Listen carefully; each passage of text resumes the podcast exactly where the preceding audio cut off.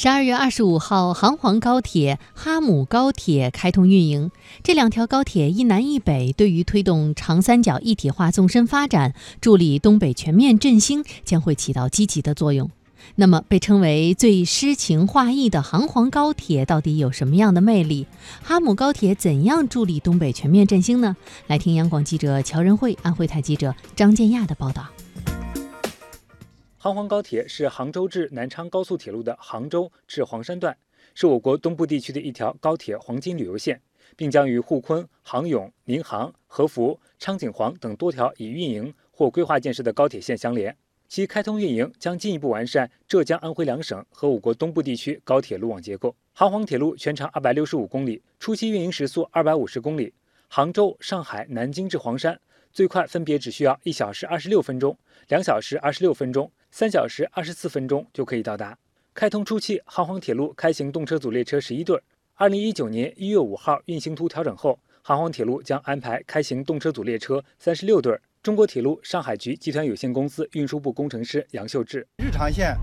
是三十三对，周末线一对，高峰线两对。杭黄高铁高峰时期每天可以发送旅客。十万人以上，因为杭黄铁路沿途串起了杭州西湖、西溪湿地、千岛湖、绩溪龙川、古徽州文化旅游区、黄山、西递宏村等七个五 A 级风景区，以及五十多个四 A 级风景区、国家级森林公园和地质公园，也被称为最诗情画意的高铁。专家表示，长三角一体化上升为国家战略，杭黄铁路开通后，资本产业的投入会增加。从旅游角度讲，杭州黄山旅游也能形成旅游集群。中国铁建铁丝院杭黄铁路项目总体设计负责人张必武：以后就是全国各地的这个旅客啊，都可以通过这些高铁，能够快速的到达黄山地区，包括周边的一些景点，都把它串起来了，聚集效应也是比较明显的。对于黄山市而言，杭黄高铁的开通。东部沿海发达地区的人才流、信息流、资金流的西向渗透将加快。黄山市民林道斌告诉记者，他因为工作原因，经常在黄山、杭州之间来回跑。开心，原来嘛，上午一班车，下午一班车的不方便，时间上有点紧。现在快一点，省时间一点，而且工作效率也高。哈尔滨至牡丹江的高速铁路开通运营，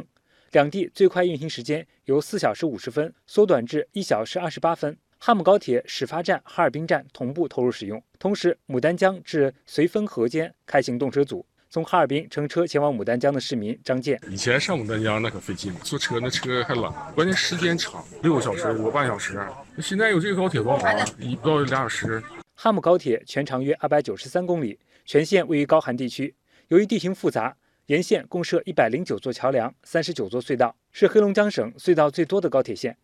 施工建设时期。施工方克服了高寒、土质松软、含水量大等多项难题。哈尔滨公路段高铁线路科科长柳明用我们国内相对比这个目前来最先进的三型板，在整体这个线路的结构上，相对来讲简单、实用、耐用，啊，这是航母最大的特点。哈姆高铁沿途设置了十一座车站，全线运行时速二百五十公里。哈姆高铁开通运营初期，安排开行日常线动车组列车十九点五对。二零一九年一月五号运行图调整后。运行时间将进一步压缩。牡丹江站客运车间党总支书记张大鹏调度后，牡丹江每天都有一趟通往北京的动车。牡丹江至北京间全程压缩六小时五十七分。哈姆高铁是我国东北铁路网滨绥铁路通道的重要组成部分，通过哈尔滨枢纽连接哈大高铁、哈齐高铁、哈加铁路等多条高标准铁路，将黑龙江东部路网与东北及全国高铁网连通，不仅将提升滨绥铁路通道运输能力。而且将进一步完善区域路网结构，对推动区域经济协调发展、助力东北全面振兴、增进中俄两国经贸往来、服务“一带一路”建设具有十分重要的意义。